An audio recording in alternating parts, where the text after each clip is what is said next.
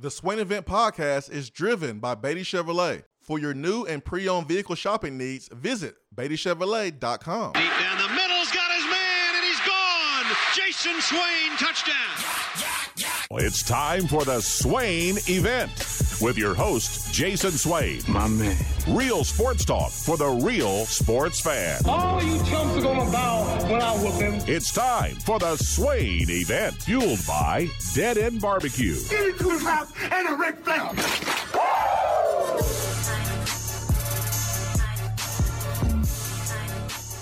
Swain Event, SwainEvent.com, fueled by Dead End Barbecue, top 100 barbecue restaurant in America. 865-255-03. I'm Jason Swain, joined by my man Ben McKee, Go Vols 247. Ben, what are- are we closer to football season? Is it football season? What what is It your is- definition? It is football season, Jay Swain. You, you know this. It, it, it is football season. Uh, high schools are, are are practicing. The NFL is is practicing. Both of those uh, respective leagues have been practicing for a couple of weeks now, and uh, Tennessee will be on the practice field in 24 hours and 53 minutes. Uh, that that is at least when uh, the media is allowed to walk into practice tomorrow morning and see the first three periods of stretching. So Tennessee will be on the practice field tomorrow, and uh, Josh Heupel and the coordinators and the players are all talking the day, beginning at twelve forty-five. So uh, it is football season, Jay Swain, it, it, and games will be played here right around the corner. It's uh, it's an exciting time. There, there's a lot of reason for optimism this season or around Tennessee football. So uh, it, it's football season. There's no doubt about that, my friend. It is. It is, my man. It, it's it's it's here. I know some people may be looking for the the games to call it football season, but it's football season, man. Folk, folks are out here practicing, putting together install. You have freshmen, newcomers, trying to acclimate themselves to a, a new system, new teammates. Oh yeah, it, it's it's football season, and I'm I'm fired up about it, man. If you're a real football fan, Oh, it's go. football season. If you're casual, if you're lame and, and they're just waiting for September 2nd and, and that's the beginning of football season, you, you don't love football enough and, and you need to turn it up a notch is is my opinion on that. But for the for the diehards, the, the people who love football, it's football season. I, I sat yesterday on the couch and I just had it on inside NFL training camp and, and I prefer college football to the NFL, but I still love the NFL. So just hearing and and and seeing football on the television and, and the excitement and the optimism of a, of a new season, it's the best. So so did you see everyone talking about Jalin Hyatt?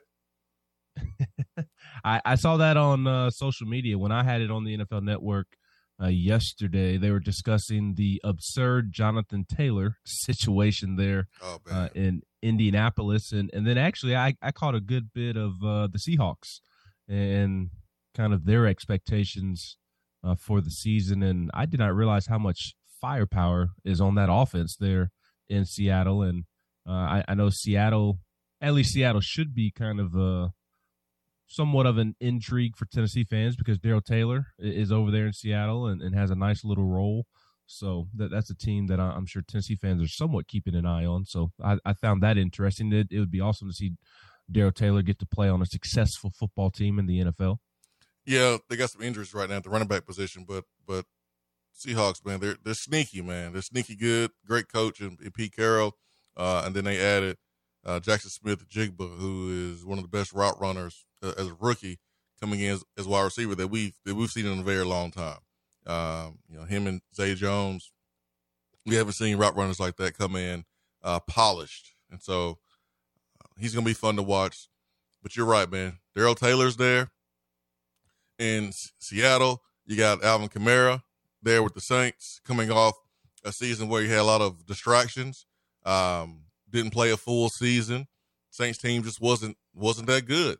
and Kamara was not his himself. So I'm no, I know just watching him handle his business since he was here at Tennessee, he's gonna have a he's gonna have a uh, um, bounce back season, and then you have Derek Carr that wants to do the same. So look for Alvin Kamara VFL to do his thing, um, but yeah, man, social media it's, it's been about Jalin Hyatt because of the speed that he ran, uh, 24 miles per hour, when the GPS tracker had uh, his speed. And this is something that he he hit multiple times during uh, his practices. So now he's been compared to Tyreek Hill because Tyreek Hill ran the fastest time in NFL history in a game at 23 miles per hour. So Hyatt just has to do it in the game. So he's he's taking care of business in practice, making plays. But that's where it starts, though. If you're gonna make plays in the game, it starts in practice. And dude, we've had so many conversations on this program about defensive play, offensive play, in particular quarterback play. When a quarterback is not playing well in the game, and people are wondering why that quarterback is playing, well, it's because he's earned the reps in practice. Or why this player is playing, well, it's because he earned the reps in practice. That's where you earn your playing time. It's not suck at practice and then, oh, you know what? We're gonna give you a shot. We're gonna just give you a shot in the games. It don't work that way. that's not that's not sports at this level. It may be at little league level. It may be on video games, but you earn your playing time by what you do in practice. And it's not just one day. It ain't just two or three days. It's what you consistently do in practice because I need to trust you as your teammate.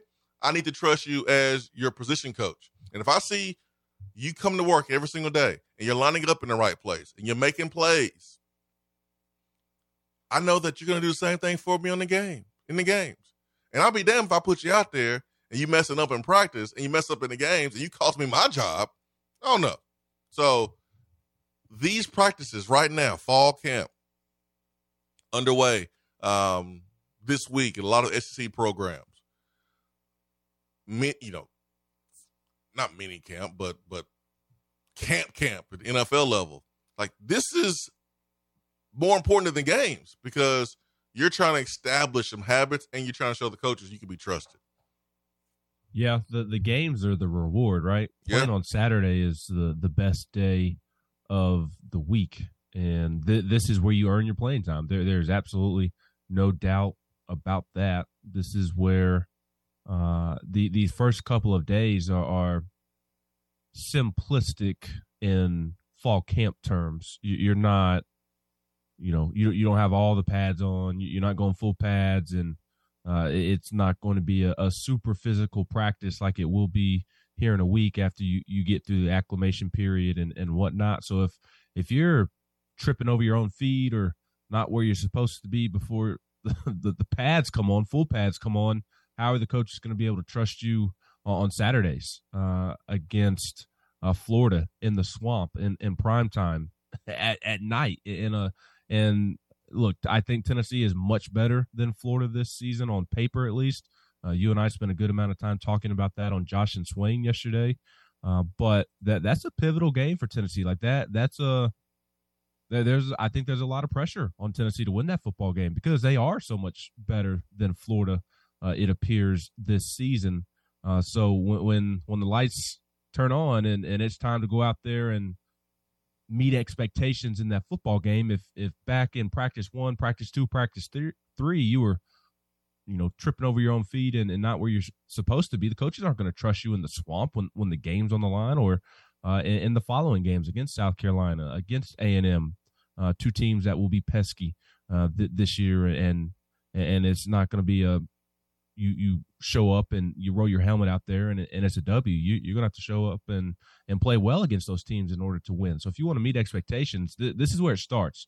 Not only are, are you earning playing time, Swain, and and you know a million times better than I do because you went through fall camp. I, I never went through fall camp, um, but th- this is where uh, the good habits and the bad habits are, are developed, and uh, hopefully, not hopefully, I, I, know Tennessee's players understand that because Josh Heupel will will have them uh, ready to go. He, he's always had his teams prepared at Tennessee. I, I have no doubt about that. No, hundred percent.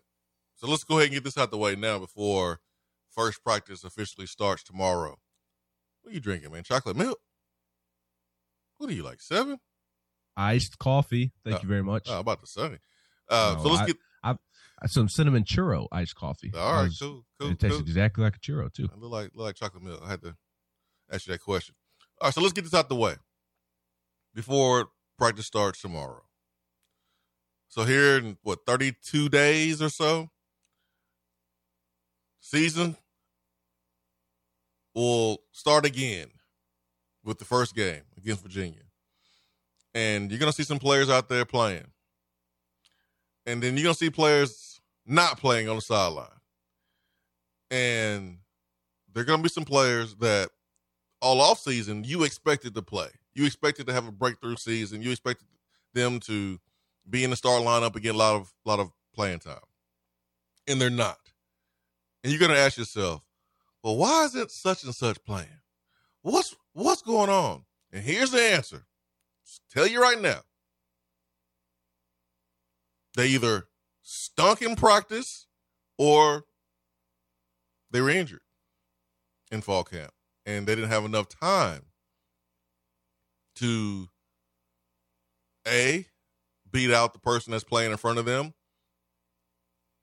or b have enough time to prove to the coaches they can be trusted. And that's speaking from experience. Every year ben we go through that game one game two Where such and such i thought he was gonna well he didn't do it in practice. Well, maybe you should put out put him out there in the games and give him a shot. No, no, that's that's not what we're gonna do. You earn your playing time in practice. So that starts tomorrow. That starts tomorrow. Uh fired up about that. Um so I see where the baseball pitcher, Alabama Holman, went to LSU. Can't blame them, but that happened. We didn't discuss that. Um since it happened. I think it happened like the Thursday after the show. Yes, it happened uh, last Thursday night, in, which he committed to LSU. Um, that, that was an interesting recruitment. That was one that Tennessee had a lot of buzz in from the very beginning, and Tennessee developed great relationships with Luke Holman and his family, and it, it just I. I I, think some people in Luke's camp wanted to come to Tennessee, but I, I think Luke uh, was caught up on the brand of LSU baseball, and, and that's certainly understandable. LSU baseball is uh, the best baseball program in the country historically, and they are the defending national champs. And I think that he really wanted to suit up for that. So, uh, best of luck to him. And uh, Tennessee is is still going to be okay on the mound as they always will be under Frank Anderson. Uh, and just like it appears they're going to be along the offensive line over in Neyland Stadium Yes, under sir. Elarbee, Mr. Swain, because we, we, we've got a, a big man that we need to discuss on the other side of this break. Yes, sir. Bennett Warren. Swain event fueled by Dead End Barbecue, top 100 barbecue restaurant in America. Stay with us. We'll be right back.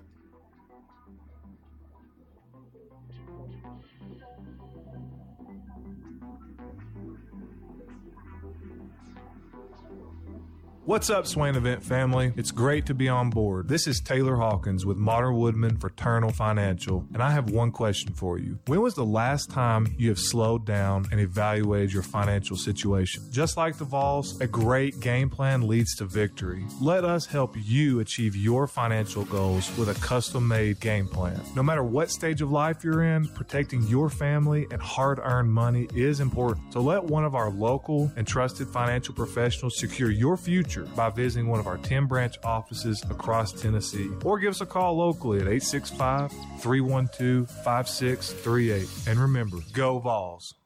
When you are craving some quality barbecue, there's only one place to go. Dead End Barbecue. Dead End Barbecue has been featured on ESPN's Taste of the Town, the first barbecue restaurant on the SEC network, CBS Sports, Headline News Tailgate Show, Amazon Prime's The Restaurant Comeback, Food Paradise, and named one of the top 100 barbecue restaurants in America. The search is over. Dead End Barbecue is located on 3621 Sutherland Avenue right here in Knoxville. You can even have it delivered right to your door through ChowNow. Visit their website at deadendbbq.com. Dead End Barbecue, The search is over. Good morning, Swain Event family. Take a deep breath in and release. We're all back together in the AM and life is good. If you have real estate needs, just give me a call, Jennifer Morris, at 865 257 7897 or email me at jennifermorris865 at gmail.com. And go Vols. Guys, let me talk to you here. If you've noticed a lack of energy, motivation, and drive, it could be low T. Schedule your complete health assessment at Low T Center. They now offer the convenience of monitored self inject at home testosterone treatments for just $155 a month cash pay or covered by most health insurance. If you don't live near Low T Center or you just want the convenience of a at home treatment, Low T Center makes it easy shipping your treatments directly to you with the peace of mind of monitored treatment. Go to lowtcenter.com to book your appointment online. Low T Center, reinventing men's healthcare.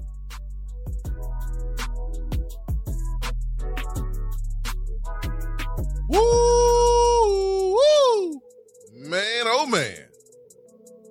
Man, oh man. Hey, you lit, lit. Man, oh man. Let me let me share with y'all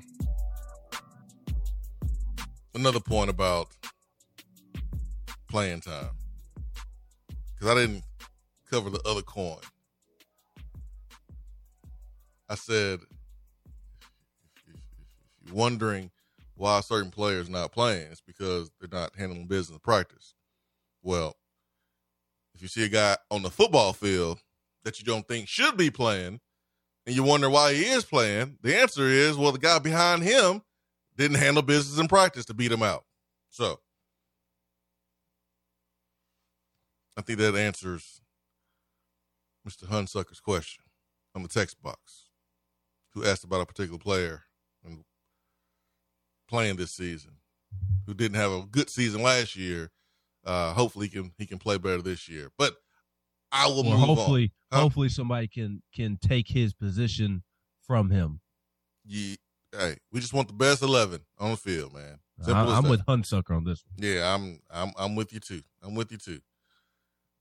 So for weeks on this program, I have, It may have come across like I was criticizing recruiting, but I don't think I was. Uh, I think I was pretty fair and transparent with sharing the fact that yeah, the recruiting class is is good, but it needs to improve in a certain area for us to take the proper step in winning the SEC.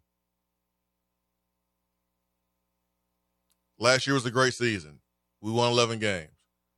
But I can tell you right now, Josh Heupel, that's in the rearview mirror for him.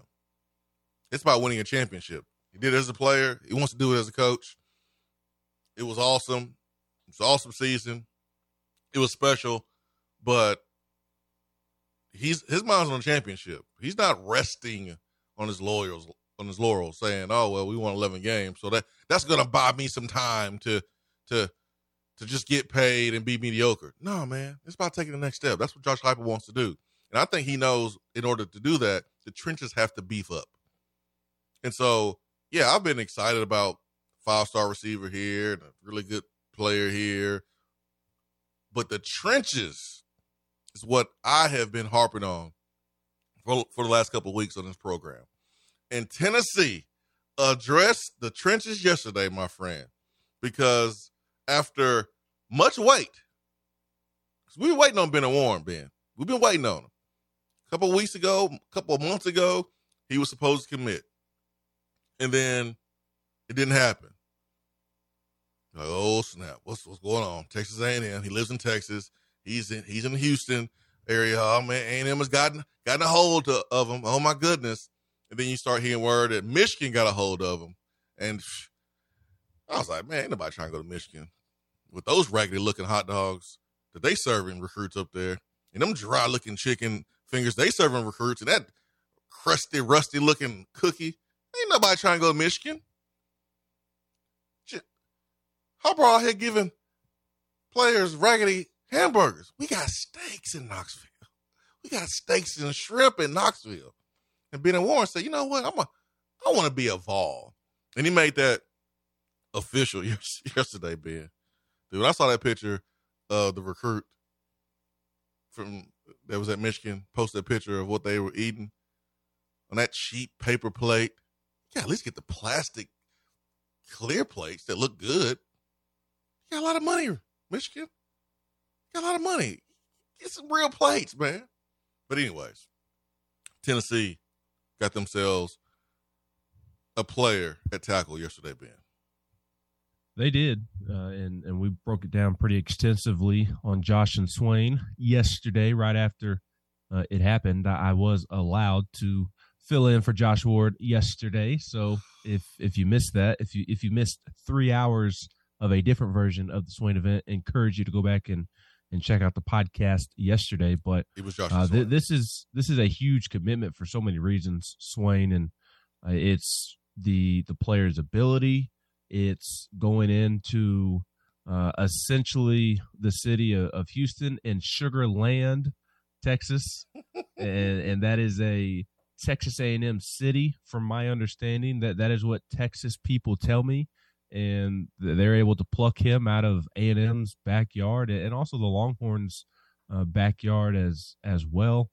Uh, it- it's who you beat out for him. Michigan was in the college football playoffs uh, the past two seasons, or just this past season. I can't remember what you said. two seasons. They got boat raced by Georgia and then got beat by TCU.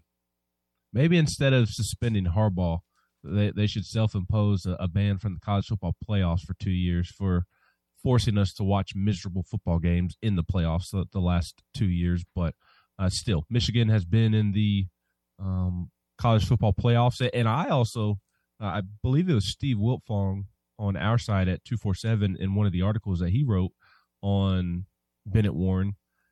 I forgot about this point. Not only did Tennessee beat out Michigan and beat out Texas A&M, uh, and I think he considered Oklahoma a little bit at, at one point as well. But think of the style of play of Michigan. Like it, it's attractive for an offensive lineman to, to go up there and, and play for the Wolverines right now with, with their style of play and, and the way that their line has has played so well the last several years. I, I believe they won the Joe Moore Award uh, two years ago, if if I'm not mistaken, or uh, were one of the finalists for the Joe Moore Award, which is given to the best offensive line in the country each season. So, uh, not saying that Tennessee has not had offensive line success; they were very good last year as well. Uh, but Michigan is more known for offensive line play right now than Tennessee is. 21 and 22, Ben. Oh wow, yeah. Yeah, so not only did you beat out Michigan, but like if you're an offensive lineman, why would you not consider Michigan right now uh, because of what what they are doing? So, uh, and, and I think it it's obviously very very important because they needed a, a true tackle body. We talked about that at, at length, uh, and I, I think it really solidifies one of the best offensive line classes in the country. Uh, and, and it is August 1st. They're, they're going to have to make sure that they all sign on the dotted line. And I'll be the first to admit I, I'm not up to date on every single school in the country's offensive line class this recruiting cycle. Um, but it, it's hard for me to imagine that somebody else has gone into Texas and landed uh, a top 200 interior offensive lineman in Max Anderson uh, over Oklahoma, who has his brother on the roster. They go in and get a top 100 overall player uh, in uh, Bennett Warren over Michigan, over Texas. Uh, they go up to Ohio and, and pick up William Satterwhite, another top 200 interior offensive lineman over Clemson. Uh, they go to Colorado and land the number one overall player in the state when uh, Colorado needs football players like they need water. Uh, and Deion Sanders is a terrific recruiter and the new flavor of the month, as you said on Josh and Swain yesterday. Uh, and you know, I've I've heard from people that that Jesse Perry, the the in-state offensive lineman that that's kind of being overlooked, uh, there's a lot of people that are high on him as well. So that collection of five, when you piece it all together, I mean, I I, I think it's hard to envision somebody else's offensive line class being more impressive, considering who Tennessee beat out and where all Tennessee went to get those offensive linemen. I, I said it yesterday. I think it really speaks to uh, the the brand of Tennessee football being relevant the way that it should be relevant once again because we, we haven't really seen this type of recruiting uh, along the the trenches uh, in, quite some time, at least in my opinion. When, Tennessee has had uh, success uh, along the offensive line, it, feels like it's been uh, based out of Tennessee, and, then maybe plucking some guys out of the Carolinas or going up a little bit to West Virginia and, and, and getting Darnell Wright, or, going down to Georgia and and getting Wanya Morris, keeping it in the South. Uh, and, and now, like it's Glen Elarbee has done a great job of of recruiting nationwide. Uh, very very talented offensive linemen uh, that that appear to be promising prospects. Now you're bringing in guys that should develop into really good SEC football players. Now you have to develop them, and and I have no reason to believe that that Glen Elarbee won't at, at this point, Swain. We, have seen guys get better under Glen Elarbee. We, we watched Darnell Wright become a number 10 overall pick. Carvin got better. Cooper got better. Uh, Cade got better. Um, Spraggins has gotten better. Uh, you know, Gerald Mincey and J.J. Crawford, that may have been a revolving door last year, but it wasn't a, a, a massive weak link. Um, it, it, it was kind of patchwork, but it worked. It, it got the job done. So uh, I, I really, really like the state of the offensive line. And, and going back to the to the discussion a couple of weeks ago, Swain, you and I both were were in the same thinking. I guess the more the point that I was making at the time was I I didn't think it was fair to lump in offensive line recruiting with the defensive line recruiting.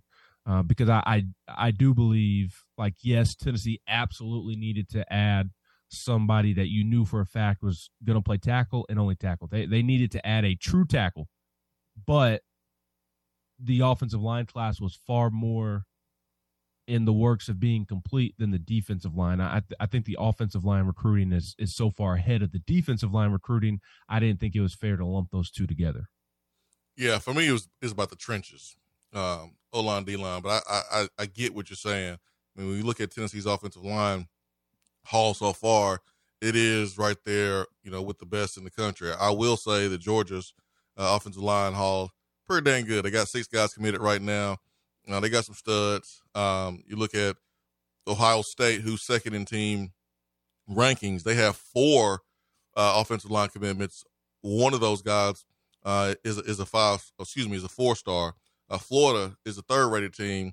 They have four linemen committed and um, one four star. Michigan five guys committed, and they have three four stars out of those five. And then Penn State with six offensive linemen uh, committed and three out of the six four stars. But for Tennessee, right now, we have five, and Bennett Warren's a four star. Max Anderson's a four star. William Satterwhite is a four star. Um, so we have three four stars out of five. So yeah, being like when you match Tennessee's offensive line recruiting class this year up against the top five teams in in recruiting rankings right now, it lines up. Like it lines up for sure. Like Georgia, they on another level. But everybody else, hey man, Tennessee's right there with this offensive line haul. So um, that's what we needed. We needed more dudes in the trenches. We needed what you know CK Senior would always say. You needed some silverback gorillas. That's what you need. Some silverback gorillas. And um, man, you, you've gotten that with uh, Bennett Warren, six seven and a half, three thirty. Max Anderson, six five, three ten. Uh, Satterwhite, 300, 6'3. Gage Ginther, six five and a half, uh, 287. He might go, he might go gain some weight. He might gain some weight uh, when he gets here. Um, but the point, the point is, is taken, Ben. Jennifer Moore says, crusty, rusty cookie is my new favorite term. Man, I just saw that that plate of food. I was like, what kind of recruiting visit is this? This this what was that just a snack? That no wonder Michigan's behind the SEC in recruiting. I think another point should be made too about uh, Bennett Warren.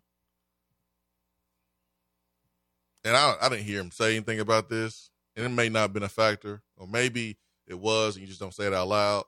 But I lived in Alabama growing up.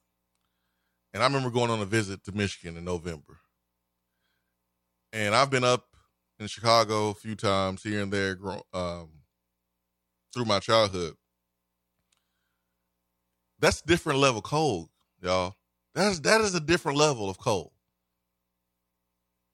It's cold for no reason. It's different level up there. And you're taking someone from Houston, Texas, and you dropping them in Ann Arbor, Michigan. I don't know if anybody ready for that ch- that change. That's a different level cold. That is a different level. All right, let's get to the phones. 865 255 03 is our telephone number. And then we'll get back to the Beatty Chevrolet uh, text box. Yep. Give us a call back. Give us a call back. The Beatty Chevrolet text box.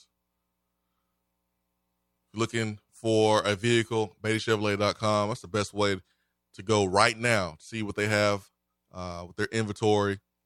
We have purchased several cars from Beatty Chevrolet inside of our family. Um, I, I can't get my wife to let me drive her car that she got from Beatty Chevrolet a couple years ago. Got a used uh, car from from them, and um, I got to sneak and pretend like I'm helping her to get gas to be able to drive it.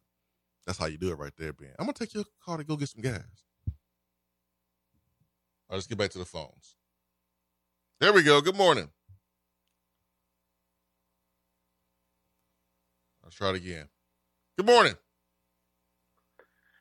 Guys, I know uh, times are tough and prices is up, but uh, why is Michigan ordering off kids menu?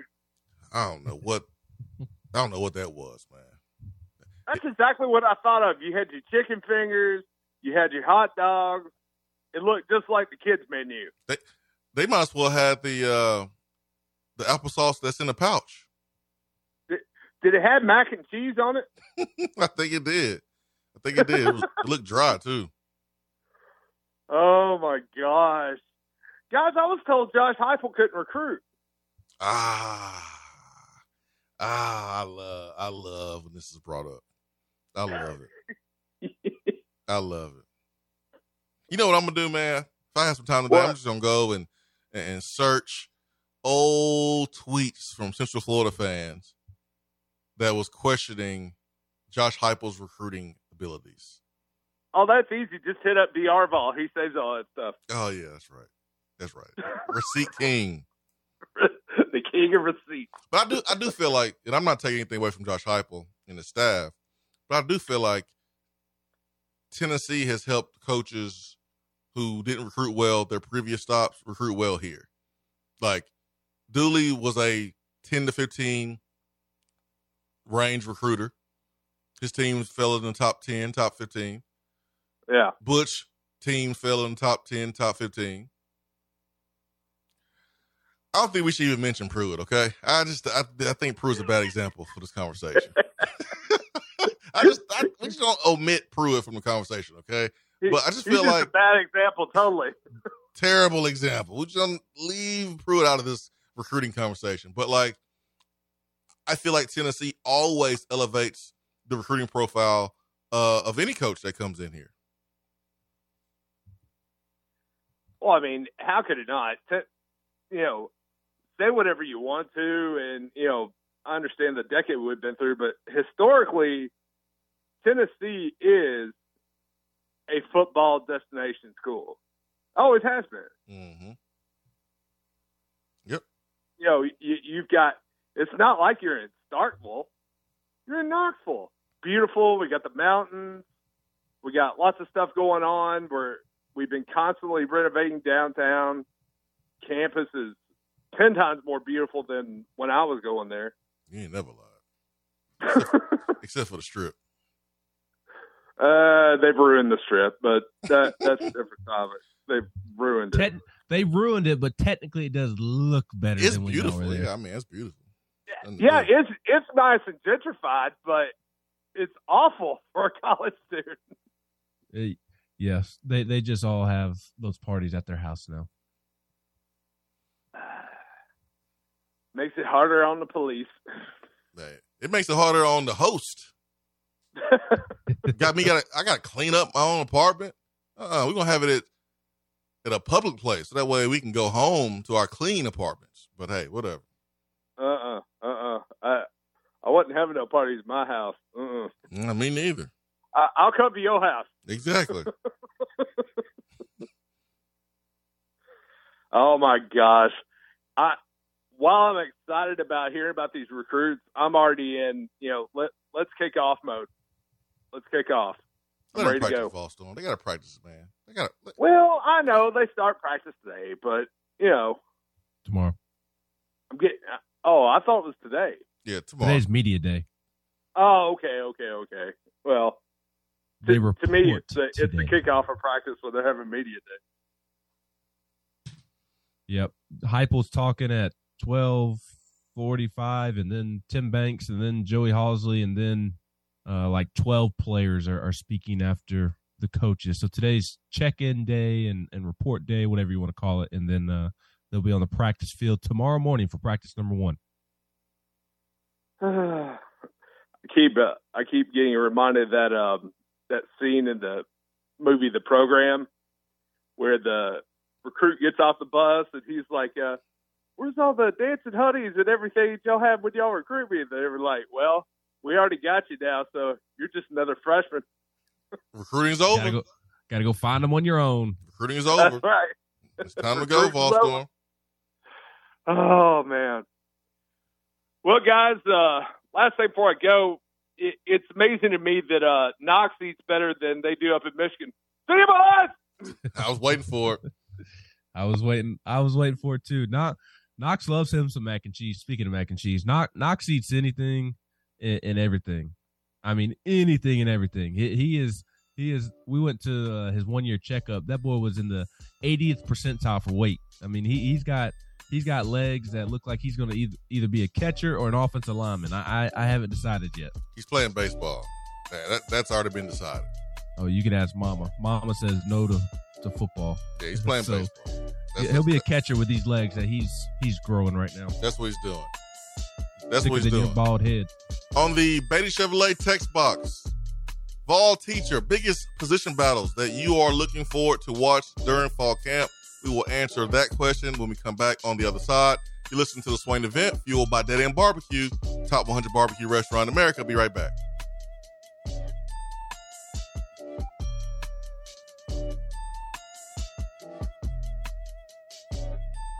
Just because you can't call in doesn't mean that you have to sit on the sideline. Impact the show with a text box. It's part of the free Swain Event app. What's up, fellas? It's Swain. When it comes to health, there are numbers every man needs to know, including your testosterone number. I recommend going to Low T Center. They make it quick and easy to get your levels checked, and it's only $25. You walk in, take a simple blood test, and with their on site lab, you'll know your results in 25 minutes. Low testosterone levels can make you feel tired and grumpy, can cause lack of motivation and drive. It can raise your cholesterol, cause weight gain, and loss of muscle mass. Go to lowtcenter.com now to book your appointment. Low T Center, reinventing men's healthcare. What's up, Swain Event family? It's great to be on board. This is Taylor Hawkins with Modern Woodmen Fraternal Financial, and I have one question for you. When was the last time you have slowed down and evaluated your financial situation? Just like the Vols, a great game plan leads to victory. Let us help you achieve your financial goals with a custom made game plan. No matter what stage of life you're in, protecting your family and hard earned money is important. So let one of our local and trusted financial professionals secure your future by visiting one of our 10 branch offices across Tennessee or give us a call locally at 865 312 5638. And remember, go Vols. Dead End Barbecue has you covered when you need the food to be on point for your next event. Go to deadendbbq.com to learn more or call 865-414-9417. Dead End Barbecue, the catering search is over. Hey there, Swain Event crew. Just like fall sports, the Knoxville area real estate market is strong and growing stronger. We're an everything region. When you get the big orange itch to buy, sell, or invest, call me, Jennifer Morris with Keller Williams Realty at 865 257 7897 or email me at jennifermorris865 at gmail.com. Go Vols! Looking for a different way to enjoy the show? Yes! Then check out Swain Event TV on YouTube.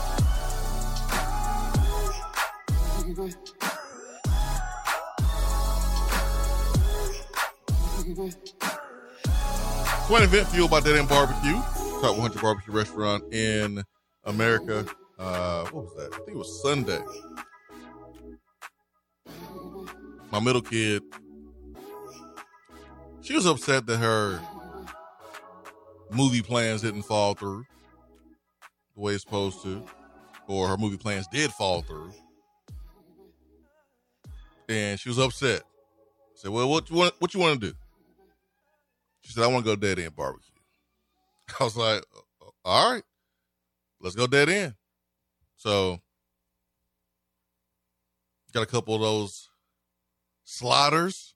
Oh man, the BBLT with the bologna, the bacon, the lesson tomato sliders. Got a quarter slab of ribs, potato skins, boneless chicken wings, Stop it. You're making me hungry. brisket quesadilla, You're torturing me. Quit. barbecue nachos. This is what's at the table. All the kiddos. This is what they had. Uh, we went down on Sunday at Dead End Barbecue. Let's go to the phones. Let's get Gene in here. Gene, good morning. Good morning. What's up, Gene?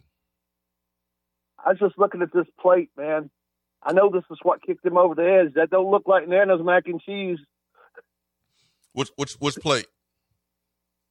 from Michigan. Oh man. That is not Nana's mac and cheese, man. They didn't even, they didn't even craft mac and cheese. I think that's great value, frozen, family size mac and cheese. Oh man. That, that, that's the mac and cheese you get up there at Kroger Field. That you just take them to dead end, get them that Bernie mac and cheese, and we got this whole front line. That's we'll, we'll it. get we'll get the recruiting going. That's it. That hot dog. That hot dog looks so pitiful. That was boiled somewhere. That there's there's there's a char mark on there, but I believe that was drawn on. That that was drawn on, man. I don't believe that's real. Oh man, I'm just excited we're getting somebody in the trenches. If it takes mac and cheese, man, I'll I'll put five more dollars into the into the fund. Mm, mm, mm. Mm, mm, mm. Michigan, Michigan, Michigan. What's that? Tater tots in the in the background? I think that's tater tots. Yeah, tater, tater tot. Oh boy, y'all see. That's that's why. That's why Michigan keep getting beat out by SEC schools. Oh, guys, I hope you have a fabulous day. I'm just excited to see us get some beef on the line. That's right. We got it. We got to have some. Got to have somebody to protect Iamaleava. He might be a generational quarterback, but he's not going to be if he's running for his life. Hundred percent. Now let's go get some beef on the other line. That's right. Hundred Yes. percent. Hundred percent. All right, Jane. Thanks for the phone call, buddy. See, you, man. Hundred percent. Gene is spot on. Gene's Biggest- always spot on. Huh? Gene's always spot Always. on. Gene's the best. All right, on the Beatty Chevrolet text box uh, this morning. Good question from Vol Teacher. Biggest position battles that you're looking forward to watch during the fall. I'll just start with one off the top. I'll toss it to you, Ben. But it's running back. Like you got you got two starters. Some somebody you got three starters? I think so. I, I think Dylan Sampson could start. Am I am I getting too far ahead of myself on that one? Yes.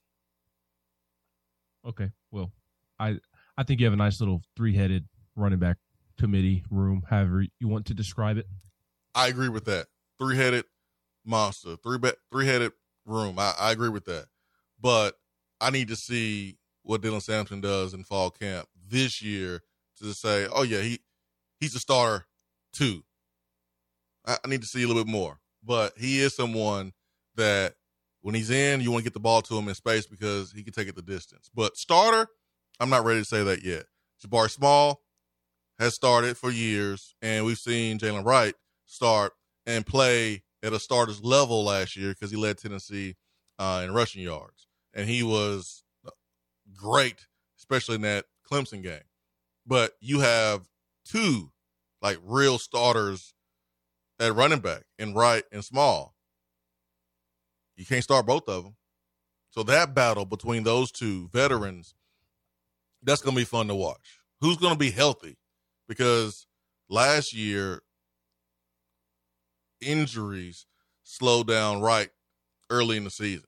He didn't really get into his, his groove um, to start game number one. Jabari Small was cutting on the dime and shaking ankles and breaking people's kneecaps from from day one. He was healthy, but the shoulder has continued to be an issue for him. So um, that is the first position that came to mind when Vol Teacher asked about position battles. What's one that you're looking? Yeah, I, am kind of surprised you went running back, honestly, or, or surprised that that's the first one that came to mind. Why? Just because I feel good about where the running back room is at, and not saying that you don't feel that way. I I just had never looked at it the way that you just described it. Uh, I, I just kind of Tennessee's got three good backs back there that seem like they can make plays, and uh, and again, not trying to say that you have concern for the room, but I, I've just I haven't really given that room a ton of thought this this off season just because I do have confidence in, in all of those guys, and I don't know. I guess I just didn't really, especially Jabari Small and Jaylen Wright. I kind of view them as one A, one B. Uh, so I guess I never really thought of it in the in the sense that you just described in terms of maybe uh, being curious to see who emerges as the guy because I kind of view them as equals. Yeah, because because when you when we hear position battles, we automatically go negative to what position sucked, what position was bad, and who's going to win the starting job at that position that's not so not so good. So like here's an example. Maybe suck was a was was too harsh. Maybe it was. I don't know, but weaker positions on the team. Corner is the position that everyone would just automatically say because it's one that struggled last year. And yes, there are going to be battles there, but to me, the best battle comes at a position where it's strong and you have two or three guys who could start. Who's going to win that starting nod? That's a stronger battle to me when you have proven guys that you can go either or with rather than a position that you struggled at and you don't really know who is going to go. So that's why I went running back off the top of my your, head. Yeah, I, I, love your thought process, and it's just so curious because it, it's funny how uh, people interpret things differently mm-hmm. and, and, interpret questions differently. Because I hear that question, and and my mind goes to what position battle most elevates Tennessee's potential or ceiling this season, or, or uh, which position battle is is most likely going to to dictate how much success Tennessee has this season. And, and my mind immediately went to the offensive line uh, because we talked about it a couple of weeks ago. I, I have more confidence in in Joe Milton, or, or, I guess I should say I have less questions surrounding Joe Milton than I do Tennessee's offensive line. Uh, I I have confidence in in Cooper at center, Javontez Spraggins at right guard, but who's playing left tackle, who's playing left guard, and who's playing right tackle. I mean, th- those are huge question marks, and I, I think that those positions, if I think those positions are going to impact Tennessee's offensive success more than than anything else. So th- those are kind of the ones I'm paying attention to uh, along the offense because I I have confidence in the receivers, the running backs, the quarterback, uh, the tight ends. Uh, I, I think it's the offensive line that is going to dictate how much success Tennessee has on offense. I don't think that the offensive line is going to be bad. Uh, I think at worst they're probably average, but if some of those guys at right tackle, left tackle, left guard, if it clicks, then all of a sudden I think there's a, a real possibility that Tennessee is is having the same amount of success on offense that they did last year. I, I think that's how important those position battles are, and, and, it's also just very curious as well in terms of like which guy is going to win the job, right? Like you have three tackles for for two spots, and and I think all three are intriguing with J.J. Crawford, with Gerald Mincey, with John Campbell. Uh, th- those are three interesting names for me, and and they need those guys to to really take the next step. I, I think that the best situation would be for Gerald Mincey and John Campbell to to grab the bull by the horns and and take those positions up front uh, at tackle because I, I, feel like they have the highest ceiling uh, of those guys, Campbell and Mincey, just because of the athleticism. They're pro guys, uh, and then what's that? They they have pro physical ability. Yes, and, and I don't really see that with Crawford. I don't think Crawford is bad. I just don't know that he has the same ceiling as the other two. Yeah, uh, which is why I, I, I, said what I said. And, yeah. and the left guard is really intriguing as as well. Uh, Ollie Lane kind of fits that that Crawford mold as well uh, in terms of probably doesn't have pro ability, but he has been around the program and, and been playing college football for years now and, and has a ton of experience. Uh, but if Tennessee's offensive line is going to maximize its potential and ability this season, Andrej Karic, the Texas transfer, winning that job and grabbing the bull by the horns, like I said, with the tackles, that that probably elevates the offensive line ceiling and and potential as well. So those those are the position battles. I know I listed th- technically three off, but just the offensive line as a whole, outside of Cooper and, and Spraggins, I I think that's going to dictate a lot of Tennessee's success this season. Honestly. All right, let's go back to the phones. Good morning. Who do we have with us? Hey, good morning, guys. It's Turkey Man. What's I'll, up, Turkey Man? Get, I'll be I'll be quick and and uh, out of here, getting run out of time. But you talk about running backs in our offense. Uh, you know, there's uh, staying healthy. I think is one of the most important things. But uh, which one's got the best hands? Which one can recognize and and give uh, protection? And uh, uh, which one uh, can uh, get that extra yard or two? Because you know people think about our passing game, but really this thing's built around the running game. And uh, you've got to have someone that's durable. But the thing that I guess it's is concern for me in catching and the wide receivers, I just see because we use about three wide receivers because we don't want to take time out because that's part of our offense is keeping three intact. And with the, I feel like it could hurt us in keeping depth uh, I, I I know we've got a couple to look at there that who's going to start, especially by the hype of of that transfer from uh, I believe it's uh, uh, Oregon, I think. Uh, mm-hmm. That's supposed to be good, and so yep. we got you know, Eaton stepped up. We you know and and Squirrel White. Then we got Bru McCoy, and uh, our offense they stay on the field, stay on the field, and it.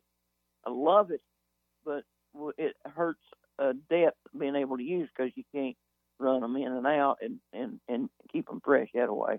Uh, just your thoughts on that. I get out of here, guys. It's just my little two twos and twos and uh, things thinking I was thinking about. I'll All right, Turkey Man. Talk to you later. See you, Turkey Man. Thanks for the phone call. Uh, Turkey Man, receiver is the last position I have any concerns about. I mean, I, I, I do understand what you mean, uh, what you're trying to say. This group of receivers, there's there's more depth this year than last year. And when you have that, you gotta find ways to get those guys on the football field. And sometimes up tempo offense makes it difficult to substitute receivers in and out. Now you can do it when you have a guy go on a couple deep routes, and it's just best to send one dude in from the sideline than wait for the receiver that just ran 50 yards to come back and then line up again. Uh, unless you're going to allow him just to stand there and you're running the play to the other side, which we have seen in two years at Tennessee watching the offense. But I'm I'm not concerned, Turkey Man, about about the receivers. That's a good problem to have. Like there's good problems and bad problems when you have a football team and having too many successful guys or too many talented guys who, who you feel good about going out there and making plays, that's a good problem. That's not a concern to me. Concern is having a position where you don't know if you're going to ha- fill that position with championship quality play. That's that's a big concern to me. Receivers not a concern, but I do understand um, trying to figure out how to rotate four or five receivers in in this offense. I do get that. All right, let's go back to The Beatty Chevrolet text box. Yeah, Dante Thord, man, he's he's six six four, six five, two hundred five pounds, just as fast as Jalin Hyatt. I can't wait to see him. And uh, yes, we will be at practice tomorrow. Well, I will be at stretching and handoffs tomorrow. You will be at practice tomorrow, and and I also wanted to to throw in there, Swain, part of practice. in terms of what's that? Stretching and handoffs is a part of practice. You'll see routes versus air. They do they do that. I don't care if it's day one or day ninety nine. Routes versus air ball should never be hitting the ground at, at the collegiate level. So Yeah. that that does not move the needle for me. I, I've seen Joe Milton, I've seen Nico throw routes versus air. I I, I don't need to see routes versus air. You want to see one on ones. That's what you want to see. Yeah, I want to see one on ones. I want to see good on good. I want to see one on ones, and I want to see eleven on eleven. That, that's that's what I want to see. Let- Let's go back to the the Phillip Fulmer days of, of practice where the media was allowed to sit there and and, watch all of that stuff. At, at least in, in the late nineties, early two thousands. Not all of it. They- can they can watch all of it. Maybe not all of it, but a good chunk of it. More than now. More more than that for sure. Look, I I think that since all these football players want to be treated like professional football players, we implement the NFL training camp rules to where media members are allowed to watch all the practice and even fans can come watch practice. I, I think that's what we should do. Well, Vanderbilt's letting media watch all of practice. Who? Vanderbilt. Swain, tell me one Vanderbilt media member right now. Uh, the the the girl Ari Ari Gleason, the one that always keep talking about Tennessee. Garrison. Um, Whatever. And by the way, go follow Robbie Weinstein. He covers Vandy two four seven, and and he's a he's a good dude. Um, but I, I wanted to throw in defensive backs as as well in terms of position battles. I, I kind of am equally watching them like I am the offensive line because I I just I think there's so many fascinating storylines in that room going into camp. Uh, you, you've got Wesley Walker and Doneiko Slaughter, who I, I think those two are really going to have big years. Uh, but then also, like I, I don't think enough people are talking about Gabe Jeudy-Lally, the BYU transfer and, and former Vanderbilt Commodore. I, I think he's going to be a really, really solid presence in, in that room. Uh, he already is a solid presence in, in that room, uh, but more so translating that to the football field on Saturdays, I, I think he's going to have more of an impact than than people realize. And uh, it sounds like Warren Burrell and Kamal Hadden have had nice off seasons, and I know people are out on them, and not saying that people are necessarily wrong for being out on them, but I, I truly would not be all that surprised if if they're able to to have an impact, a positive impact this season. Not saying that they're going to go be all conference players, but um, if they can contribute in, in a positive manner, I, I just think that the the potential of this room really increases uh, if if it can click for Warren Burrell and Kamal Hadden because I, I do think that they have some natural ability. It's now just about getting it out of them and, allowing that to translate to to making plays on the football field. I remember having Jay Wade on the traditional Swain event back after the loss to Purdue and the Music City Bowl and, and asking like Warren Burrell is always in position, but can never finish the play. Like, what needs to happen for Warren Burrell to start finishing these plays? And and if I remember correctly, Jay Wade talked about it. It just kind of clicks, and, and it's all about repetitions and just continuing to be in in the right spot and, and just continuing to be there, and, and those plays will, will start to be made. So.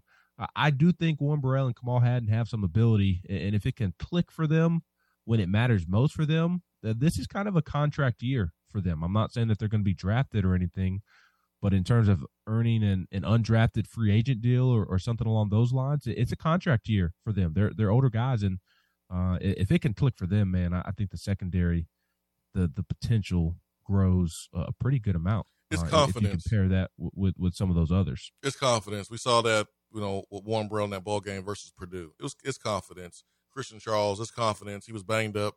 Uh, it's confidence. I mean, it's, it's the ability also to to have a short memory. When you when you get beat, you got to flush it.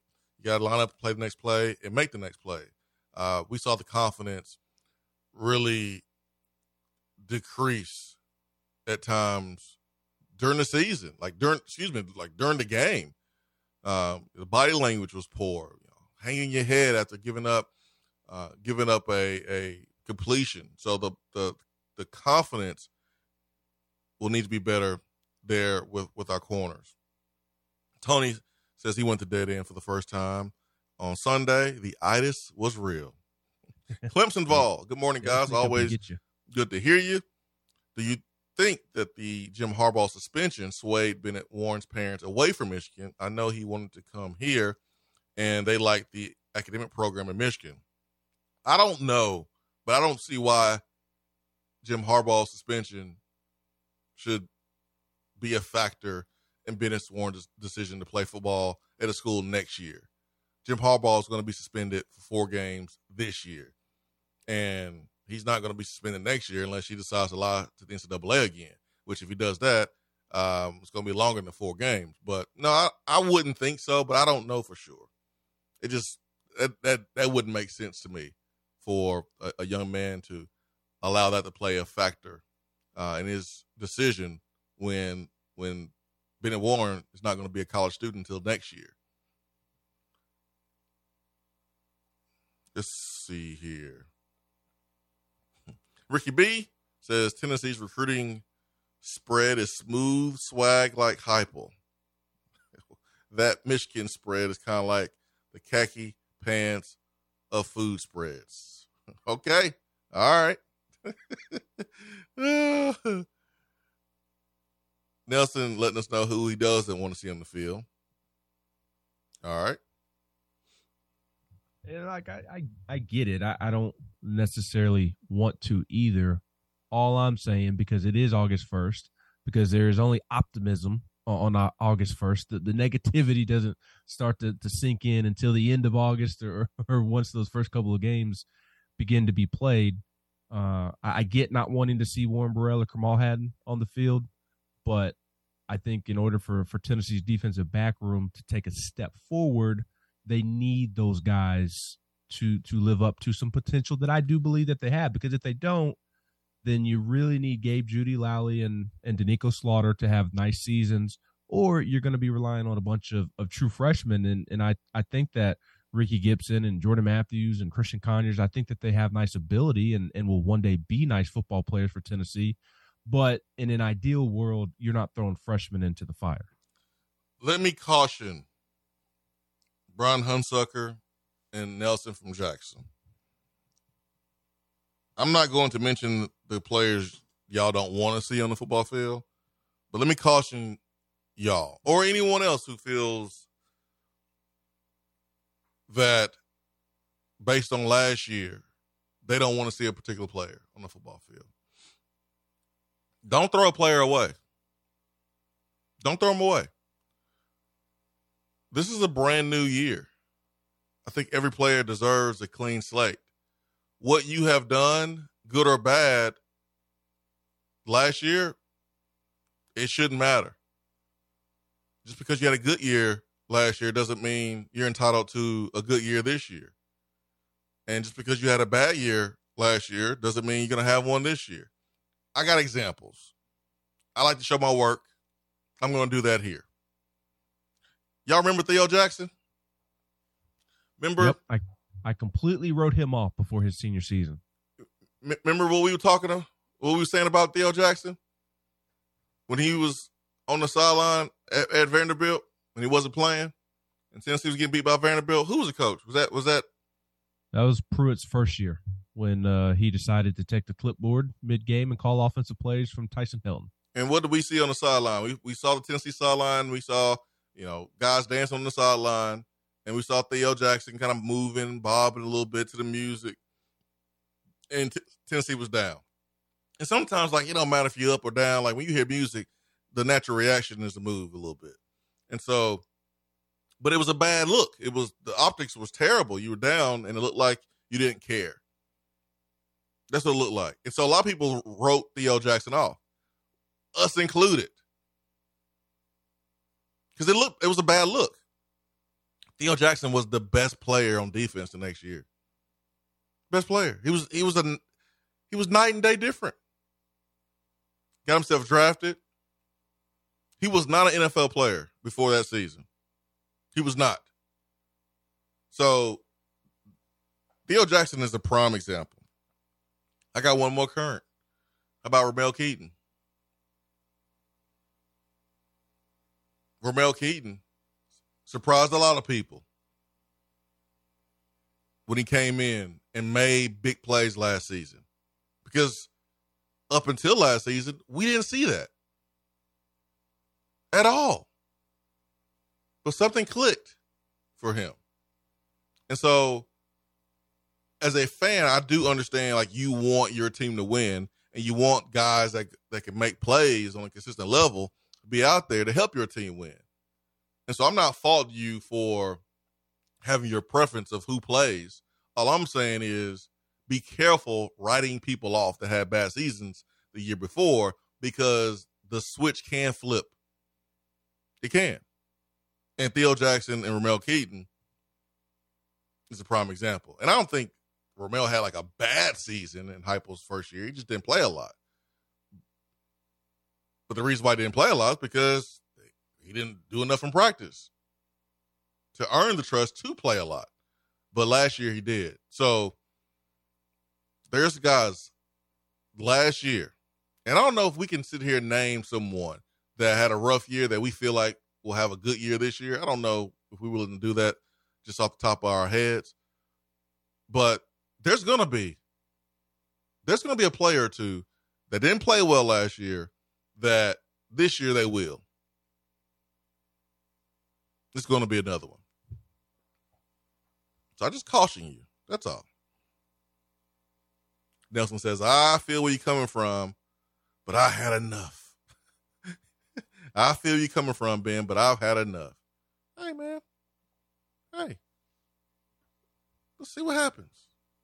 Let's see what happens. Louisiana Vol, what's the latest on Amari, Marion, Ross? We need them dudes in the trenches. 40 year old looking men. I saw where uh Kamarion was at was at Auburn, but Tennessee looks to still be one of his top two. Auburn is lurking in the weeds now. Auburn, we know, is they are committed to not be left behind in NIL game. They have a big bag, um, and so I anticipate Auburn to be um, in it some form or fashion. But I think Tennessee is one of those two teams right now for Camarion Franklin. Tony says I saw Hyatt as one. Uh, I almost wrote off before last year, waiting for him to step up, and he did. Yeah, I mean, I saw the work that Hyatt was putting in last summer, and I was like, man, he has to have a better season than, than 2021. You you don't put in this much work and not improve and not be a better player. But I still was a little hesitant to just say, yeah, he's going to crush it this year because we did the same thing with Hyatt the year before. We had Hyatt as the lead receiver. Some people did. We had him as a starter and uh, you know, game breaker, and it just didn't work out for him in 2021. And so was a little hesitant to do that entering 22. But yeah, Hyatt's another example. Like if you wrote Hyatt off based on 2021, because Hyatt got benched, quite frankly. His confidence wasn't there. But if you wrote him off, you were you were wrong because in 22, Hyatt was a different and completely um different person, different player than he was in 21. So that's another example. Uh, Louisiana Vol says said Tillman set the tone in the receiver room. Also, he put in the work, and everyone else saw the fruits of his labor. Yeah, him and Velus. Yep, him and Velus. When you see someone else put in that work, and then they have results and success, you'll be stupid not to do the same thing. Like success leaves clues, unless you're clueless. So if you see a dude putting in work and he's going out catching 50, 60 balls in the season, over a thousand yards, getting drafted, maybe you should do what he does. If not, then you don't deserve to play football. That's just that's just ridiculous. Um, Morgan says the approach I take as a fan is just to be positive and appreciative of what all the players and coaches do to get ready to play. I leave the critiques to the analysts. If I ever want to complain, I text a buddy and never put that on Front Street. Go big MF and orange. That's what Morgan said. That's Morgan's approach.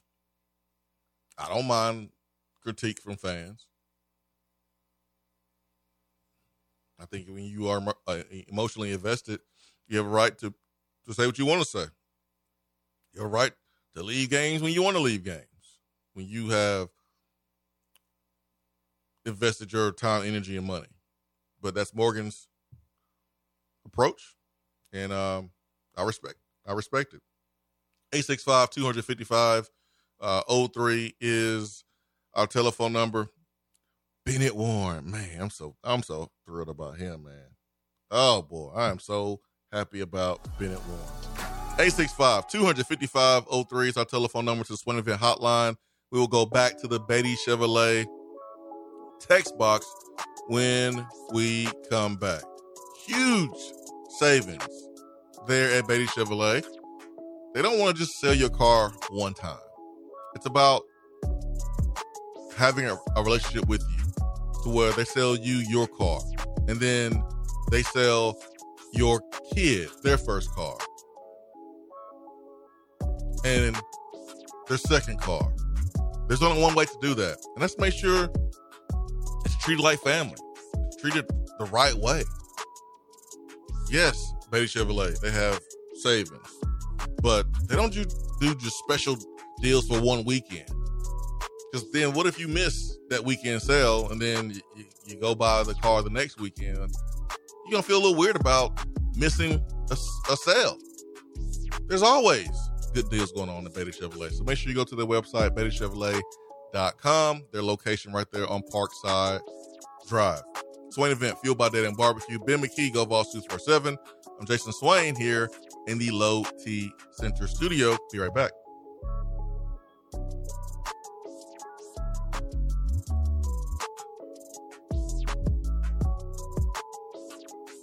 There, Swain Event fam. If you're currently renting and just about priced out of your place, give me a call. Jennifer Morris with Keller Williams Realty at 865 257 7897. You may be able to buy a home and have monthly payments less than your rent. And wouldn't you rather pay your own mortgage than someone else's? Hope to hear from you soon and go Vols. We're here with Dr. Michael Carlson of Tennessee Regenerative Sports Medicine to discuss PRP, platelet rich plasma. If you have orthopedic injuries such as shoulder pain, knee pain, Achilles tendonitis, or tennis elbow, you should give them a call. Good to be back, Jason. We specialize in non surgical orthopedics. So we treat damaged tendons, ligaments, and joints, including rotator cuff injuries, knee injuries, and elbow and foot problems by using ultrasound guided injections with PRP. And this form of treatment helps stimulate the body's own reparative process and assist in the healing of damaged tissue. Doc, what makes your training different than others? I've been practicing in Knoxville for over 26 years, and I'm certified in interventional regenerative orthopedic medicine through the American Academy of Orthopedic Medicine. They've been the leader in this form of treatment since 1983.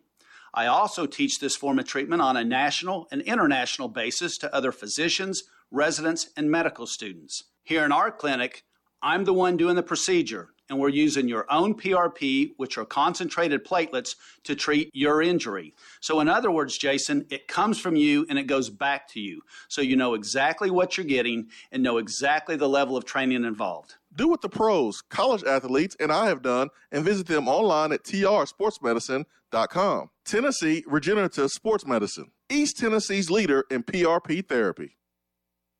Freedom Motors is the local pre owned car dealer who does more for you than any other dealer around. You want convenience? You can check out their entire line of vehicles online at freedommotors.tn.com. And when you find what you like, they'll bring the vehicle right to your door. That's a dealer who cares about you and your time. Shop Freedom Motors today and let's get you in your new ride.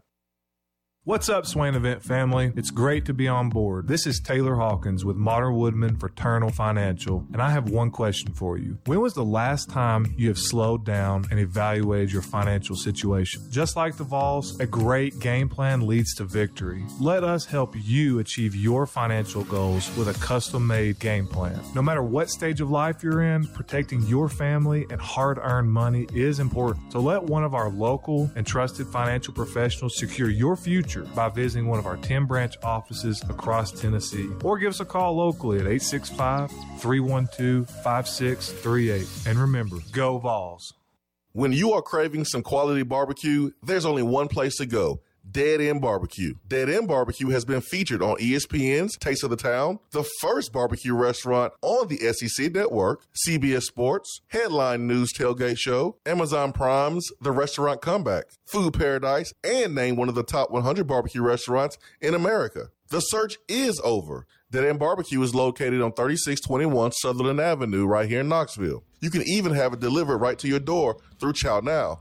Visit their website at deadendbbq.com. Dead End Barbecue. The search is over.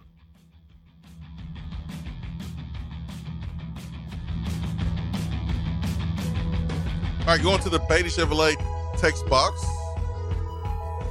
Before we wrap everything up today, oh boy, I'm fired up about tomorrow. A lot of dudes, man, was out during the spring. Hard to really get a read on this football team. Everyone should be healthy.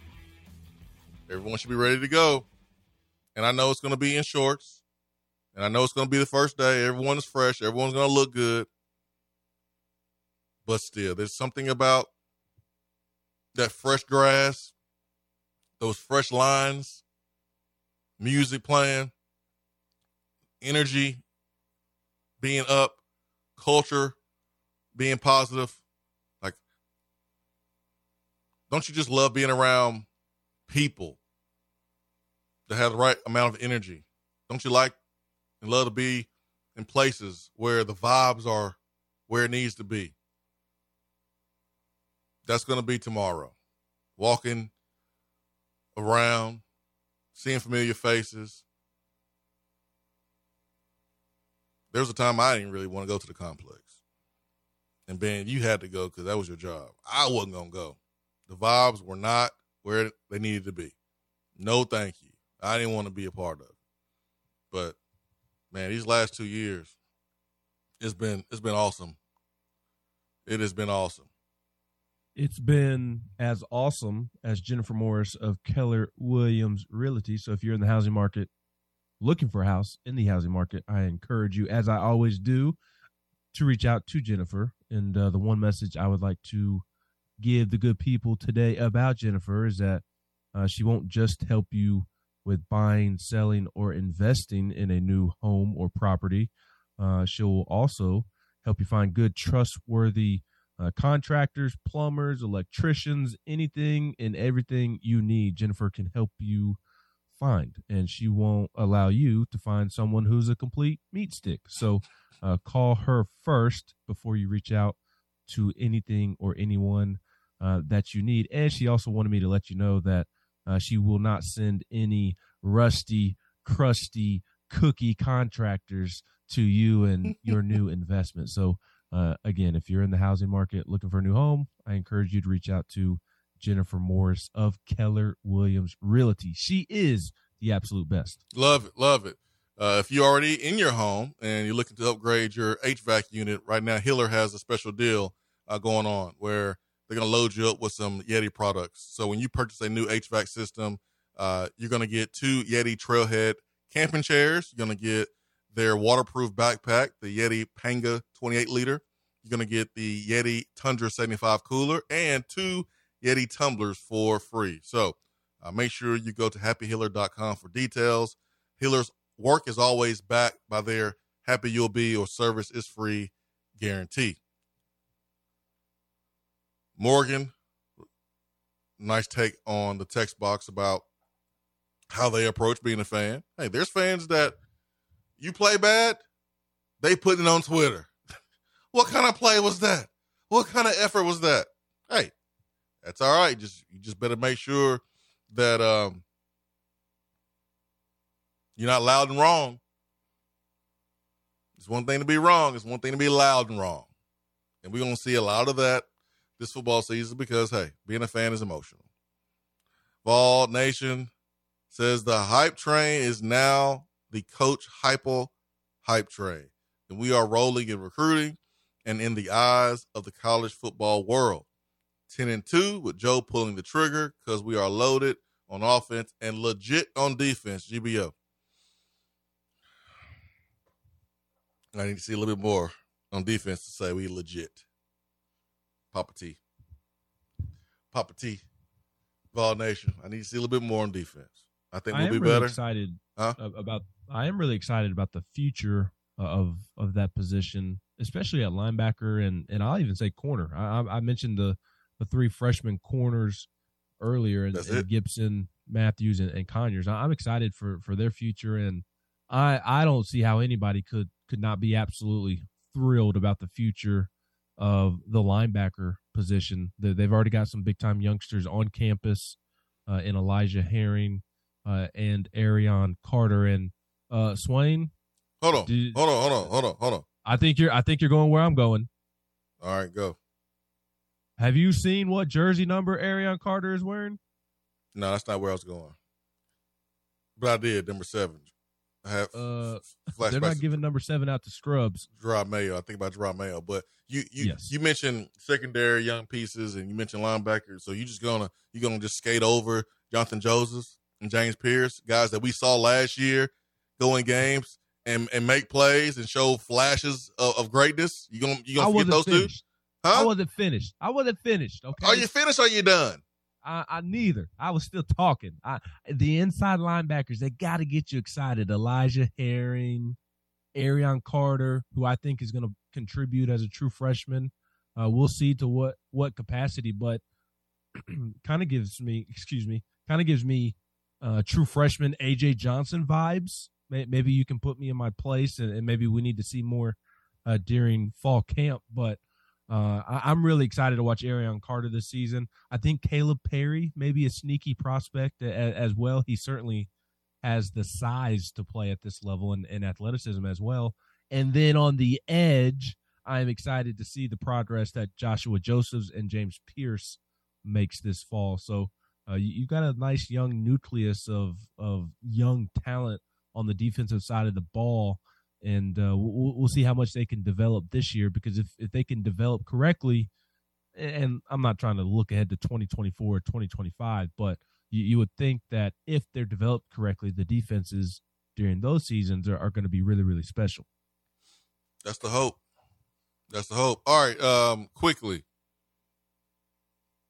Patrick Brown, your your colleague over there, GoVols two four seven, did a series of of twenty three most important players for 2023. Joe Milton is number one. There's no doubt about that. Um, but Aaron Beasley number two, Cooper Mays number three, Omari Thomas number four, Bru McCoy number five. Would you change any of those five? Uh, off the top of my head, no. Bru McCoy is the most important wide receiver. That's what we're saying. I mean, I what what constitutes somebody being the most important wide receiver? Well, that Uh, player needing to produce. Like your production is is vital for the success of the team. Like that's what that's what constitutes your importance.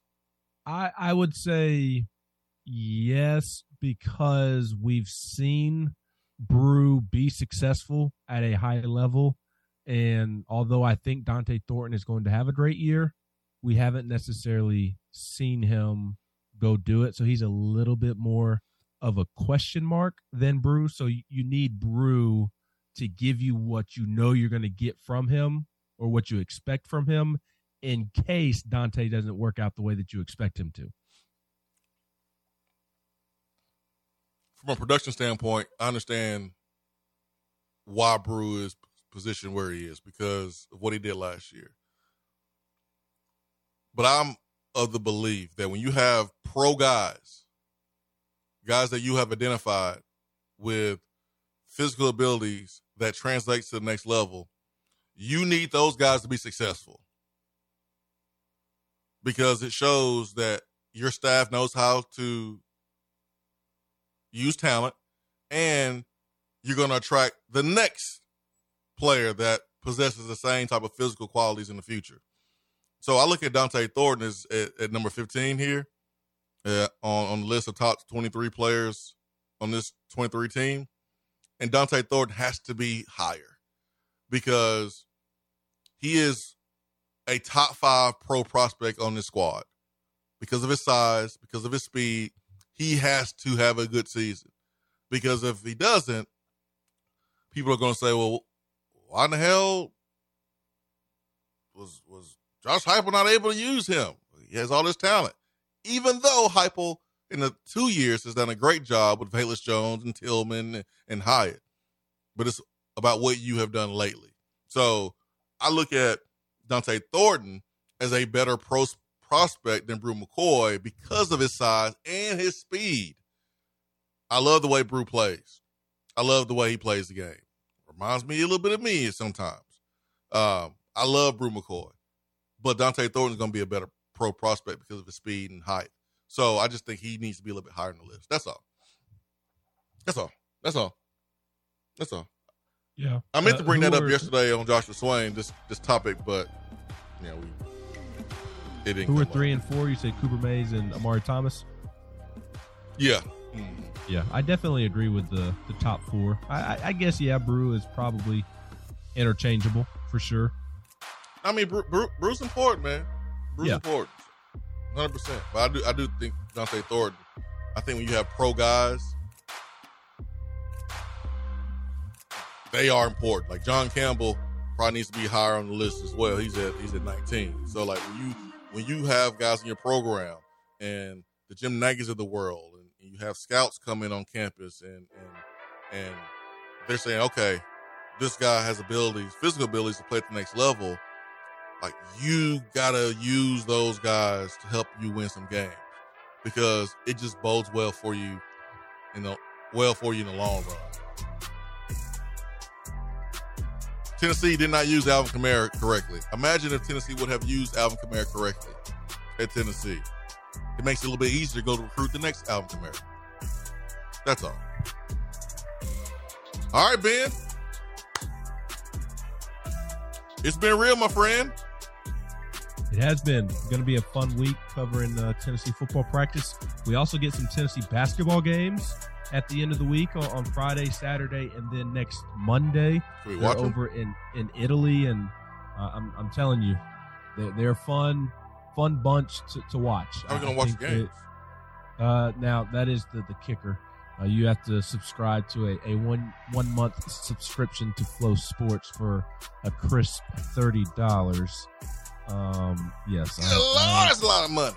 I know, I know. How about So, I give you one dollar and you let me watch one minute?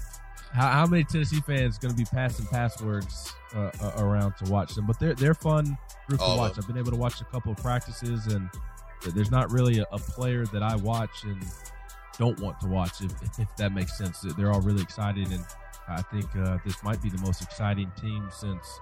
Uh, the Grant Admiral year that went went to the Sweet 16, just because I do think they're going to be more offensive. So, uh, football, basketball, it, it- it's all going on, and we'll have complete coverage of it at GoVols 24 7. I know Swain and, and Josh will be breaking it down all week over at, at The Animal, and you know where to find us to, to keep up with with coverage of everything Tennessee. So uh, I'm excited for the week. Going to be a fun one, and appreciate you putting up with me these last two days, my friend. I'll speak to you on Thursday morning. Sounds good, my friend. Ben McKee, GoVols 247. I'm Jason Swain. We hope you have a great Tuesday. Peace and love. We are out.